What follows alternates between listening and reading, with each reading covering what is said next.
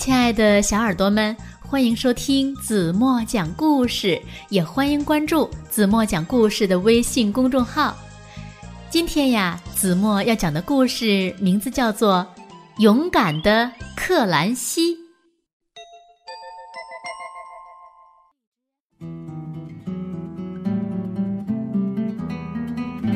克兰西出生在一个暴风雪天。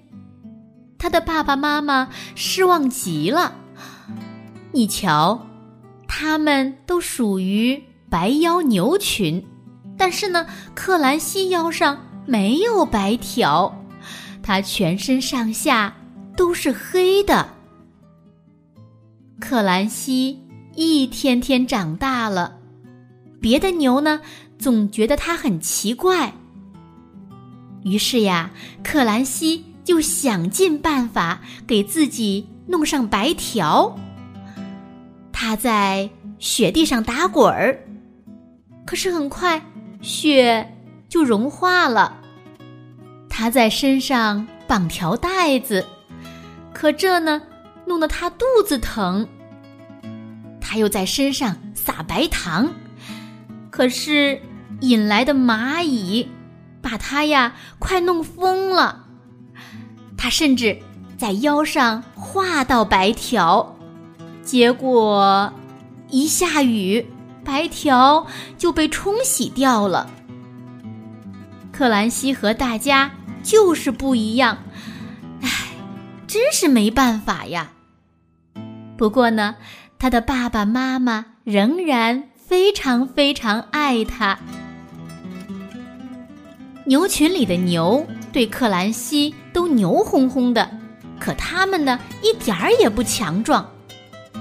白腰牛群住在一片贫瘠的牧场上，个个皮包骨头。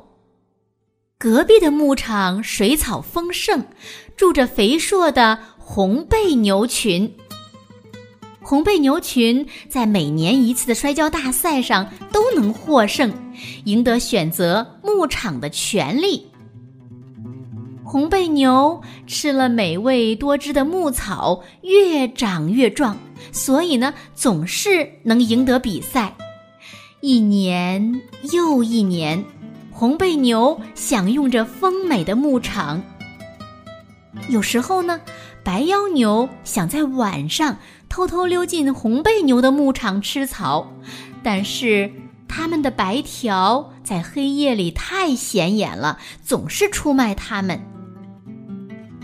一天晚上，克兰西悄悄地溜进红背牛的牧场去碰运气，竟然没被发现，因为他呀全身都是黑的，在夜里没人能看见他。另一个晚上，克兰西正在吃草，他碰见了一头母牛。“你是谁呀？”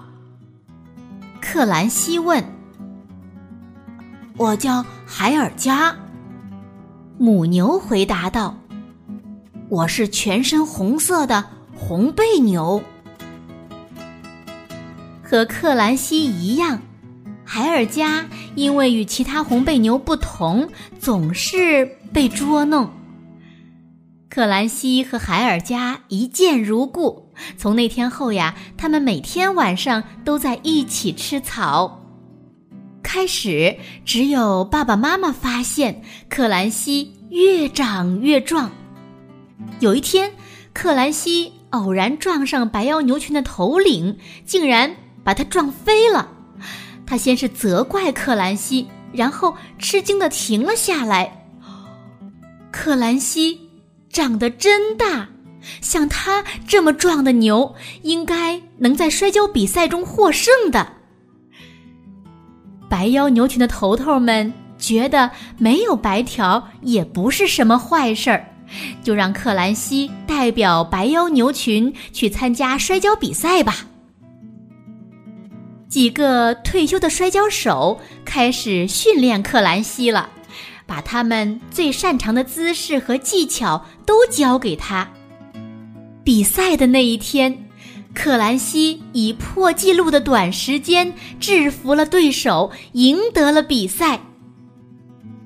白腰牛群立刻冲向红背牛群，要把他们赶出牧场。突然，一个声音响起来了，是克兰西，他大声喊道：“大家听着！”海尔加站在了克兰西身边。克兰西说：“我们不能再这样了，不管是黑牛、白腰牛，还是红牛、红背牛，一样都是牛。让我们拆除栅栏，一起吃草吧。”很快，白腰牛和红背牛就变得友好起来。牧场上的草足够让每头牛都吃饱。克兰加出生在一个晴朗的夏日，对他的父母来说，这是多么幸福、愉快的一天呐！好了，亲爱的小耳朵们，今天的故事呀，子墨就为大家讲到这里了。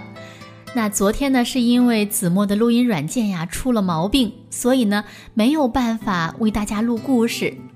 今天呀，子墨特别的开心，因为为小朋友们讲故事也是子墨最高兴的事情。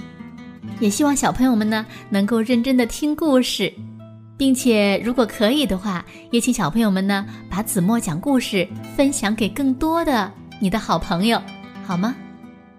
那今天留给大家的问题是：克兰西赢得了比赛之后，他是怎么做的？他有没有把红背牛赶出牧场呢？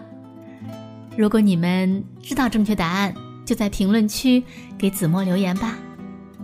好了，今天就到这里吧。明天晚上八点，子墨还会在这里用一个好听的故事等你回来。我知道你一定会回来的，对吗？完了。